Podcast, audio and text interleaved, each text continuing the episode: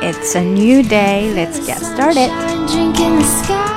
OK，让我们来听一下今天要跟读的第一句。One of the greatest exercises in presence and joy is to spend a half day or a whole day on a technology fast, ideally in nature without a schedule. One of the greatest exercises, one of the of the 这里的连要注意一下哈。One of the greatest, one of the greatest, one of the greatest exercises in presence. One of the greatest exercises in presence and joy. Exercises in presence and joy in presence and joy and 照样是一个不强调，所以的会忽略掉。In presence and joy, one of the greatest exercises in presence and joy is to spend a half day or whole day on a technology fast.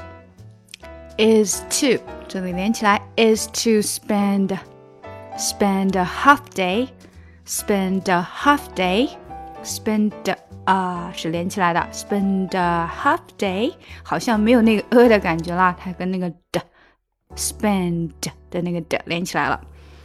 To spend a half day or whole day on a technology fast is to spend a half day or whole day on a technology fast ideally in nature.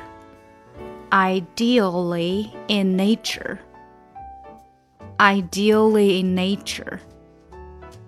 Without a schedule. 好，那这里呢还是要记得啊，without a 这里连起来了，without a schedule schedule 节奏要注意 schedule。好，我们慢慢的从头到尾读一遍。 One of the greatest exercises in presence and joy is to spend a half day or whole day on a technology fast, ideally in nature, without a schedule. One of the greatest exercises in presence and joy is to spend a half day or whole day on a technology fast, ideally in nature without a schedule. 好，我们来快一些啊。One of the greatest exercises in presence and joy is to spend a half day or whole day on a technology fast, ideally in nature without a schedule. One of the greatest exercises in presence and joy is to spend a half day or whole day on a technology fast, ideally in nature without a schedule. 今天就到这里啦！